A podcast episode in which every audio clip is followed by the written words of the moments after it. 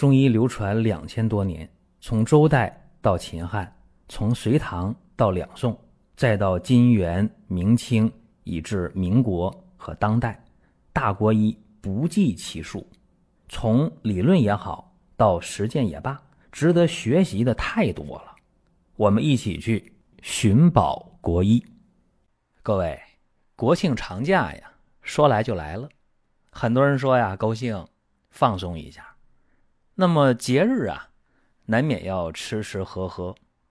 有一些朋友啊就很纠结，说这满桌的美味佳肴，甚至说无酒不成席啊，有吃有喝啊，还有酒，高兴，想吃点喝点但是呢有顾虑，为什么呢？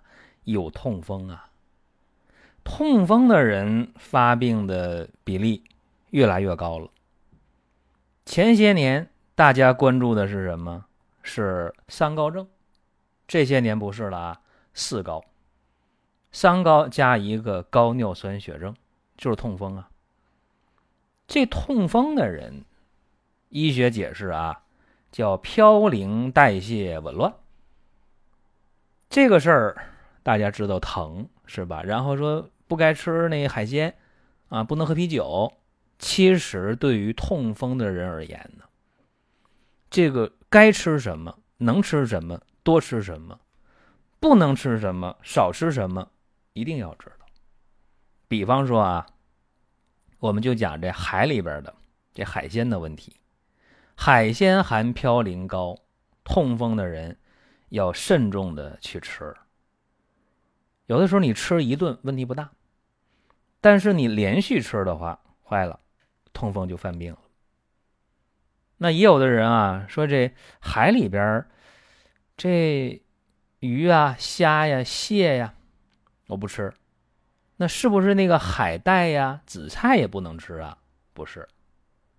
海里边的啊那些植物类的、藻类的可以吃啊，痛风人可以吃，这要知道。再一个，我们说一些不健康的东西，哎，碳酸饮料不健康是吧？但是碳酸饮料，痛风的人是可以喝的，它不含嘌呤。再一个，你喝点苏打水啊，喝点矿泉水，这个没有任何问题，不会增高你的嘌呤。再一个，你吃了点点心啊，各种糕点啊，这含嘌呤很少，所以这也不用忌口。但是，比方说代可可脂的这样的点心，还是少吃为妙啊。还有就是说这调味品，说醋啊，啊，说这盐呐，呃，辣的呀，啊，这东西我能不能吃？各类调味品含嘌呤很少，所以你正常的去做饭做菜啊，就吃这调料没有问题，正常的量没有事儿。还有就是痛风的人往往说，哎，我吃点那粗粮吧，啊，说粗粮好。这里边是一个巨大的误区。告诉大家啊，粗粮往往嘌呤含量高啊，像玉米啊、小米啊、高粱啊，包括那个黑面呐、糙米呀、荞麦呀、燕麦呀，尤其那个黑面的面包，这些东西啊，痛风的人少吃或者不吃。该说什么了？该说一说青菜的问题了。青菜呀，大多数嘌呤含量是很少的。哎，你吃这个萝卜呀、黄瓜呀、胡萝卜呀、茄子啊、西红柿啊、卷心菜呀、山药啊、大白菜呀、土豆啊、啊茭白呀、丝瓜呀、花菜呀、四季豆啊、豆角啊、芹菜呀、蘑菇啊、木耳啊等等等等。哎，这些痛风的人都吃都没有问题。再有呢，就是涉及到一个老话题：痛风的人啊，我能不能喝牛奶？可不可以吃鸡蛋？我说一下啊，这是一个重点。很多痛风的人是不敢喝牛奶、不敢吃鸡蛋的。注意啊，可以，注意啊，痛风的人可以喝牛奶、可以吃鸡蛋，但是不要超标。你比方说一般的人，或者轻体力劳动的人，那么每天半斤的牛奶，一个鸡蛋，这个没有问题。中等体力劳动以上的人，那你可以每天吃两个鸡蛋，喝一斤牛奶没有问题。所以这个量很重要啊。再一个就是痛风人到底能不能吃油？注意啊，你每天正常吃油啊，不是喝油的话，无论动物油还是植物油都没有问题。当然，如果你在外面吃到地沟油，这个另当别论。那么动物油也好，植物也好，正常的饮食的量没问题。尤其是植物油比动物油还要好，所以推荐痛风的人吃植物油要好一些。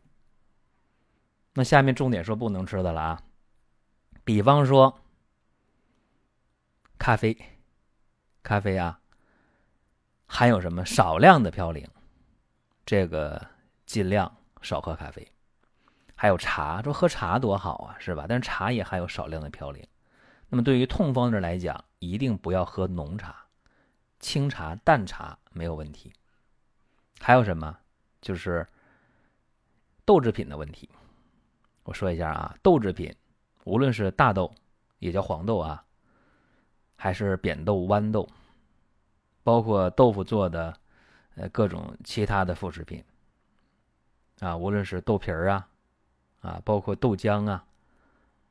包括这个水豆腐啊，这一类跟豆腐有关的东西少吃。还有一个就是青椒啊，青椒嘌呤含量比较高。再一个，那个青菜当中叶面比较大的大叶儿的青菜也要少吃。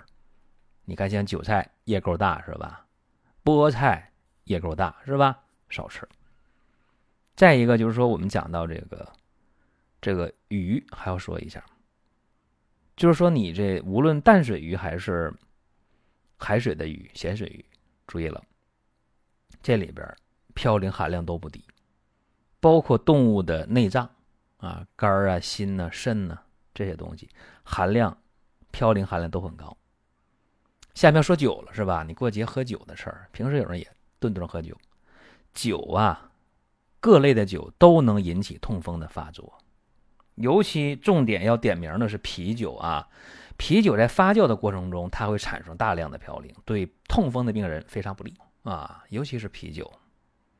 我们在听节目的过程当中啊，想说的话、想问的事儿，可以通过评论来实现。如果说身边人也需要这个内容，你可以转发一下。再有啊，就是关注的事儿，点关注不迷路，下回还能继续听。另外。大家可以关注一个公众号，叫“光明远”，阳光的光，明天的明，永远的远。这个号啊，每天都有内容的持续更新，方便大家了解最新的动态。点赞、关注、评论、转发这几个动作一气呵成，感谢各位的支持和捧场。那讲到这儿，大家就非常的郁闷了啊，说我能吃的东西不多。确实，痛风的人在吃东西的时候要精挑细选。那么说药膳行吗？哎，有两个药膳啊，特别好。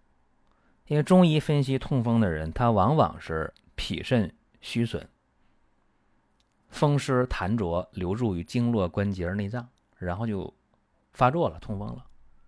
所以重点是什么呢？补益脾肾，祛风胜湿，化瘀通络。那我们通过食疗，你比方讲有一个益福粥，薏仁三十克，茯苓五十克，粳米三十克，红枣十枚呀，煮粥喝，这量啊，刚才说这个量是一天的量。你说我一顿喝完，两顿喝完，三顿喝完，随意。这里边就那茯苓你你不吃啊，解解味儿。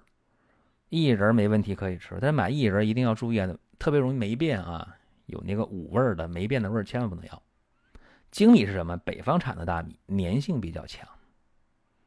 买红枣也是，红枣有的时候发酵过度那种酒味比较大的，不要那个啊。这是一个粥，还有一个粥，蔬菜粥，用芹菜也行啊，用这个白菜也行，或者用白萝卜也行，就是五十克左右，一两左右。加上精米五十克也是一两，煮粥喝，这也是一天的量。这两个药膳啊，特别有利于痛风的人。最简单来讲，你这两个粥交替喝，是不是解决一顿饭的问题啊？早饭起码解决了。所以说，这个呀是一个好办法。但是吧，有人说这两个粥啊，好是好，能吃饱饭啊，但是怎么看怎么不像是能治病的东西。哎，其实啊，呃，药膳食疗是一个办法。再一个就是药食同源的一些，既是药物又是食物的东西，大家可能更感兴趣。你比方说，菊苣栀子茶，菊苣和栀子啊都有清热解毒、利尿消肿的作用。它能干嘛呢？这两个药在一起，当然既是药也是食物啊。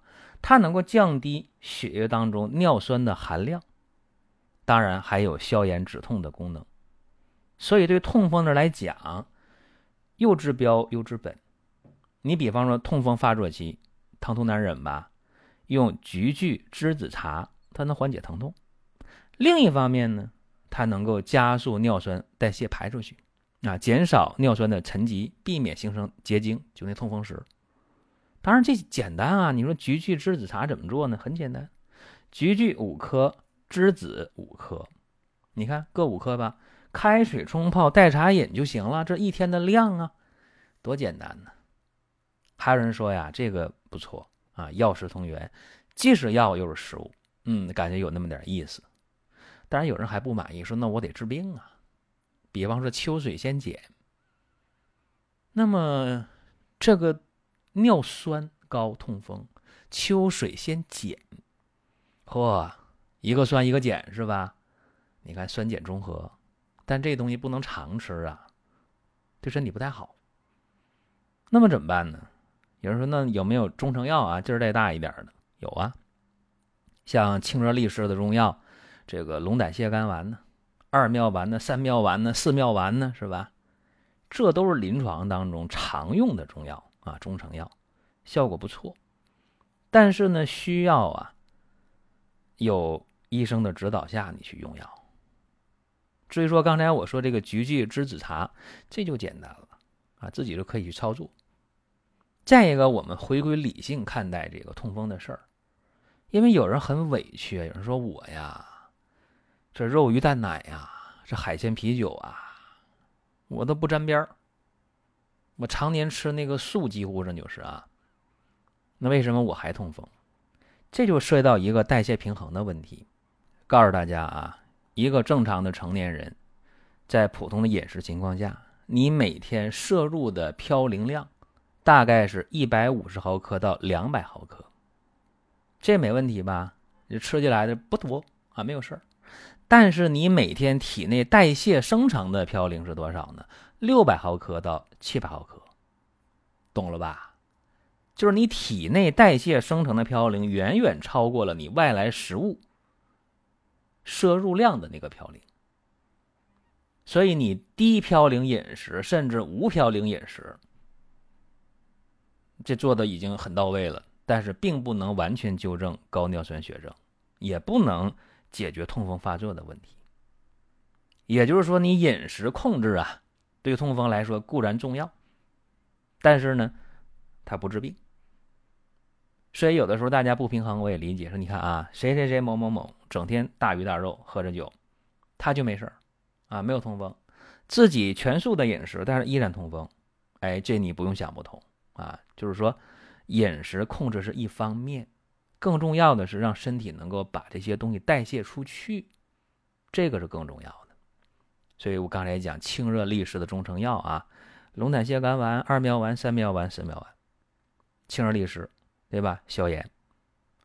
那么还有一个事情，就刚才我讲那个菊苣栀子茶啊，这个喝起来也很方便啊，很简单。所以人的体质呢不一样，既有先天的。父母给的，有后天种种原因造成的，所以要面对现实。那么过节了，咱们是敞开了吃吃喝喝，还是有所节制啊？讲到这儿，希望给大家一些启发。您听到这儿啊，本期音频就要结束了。如果您有什么宝贵的意见，有什么想法要求，可以留言评论。当然，我们也欢迎大家关注、转发。点赞，下一期我们接着聊。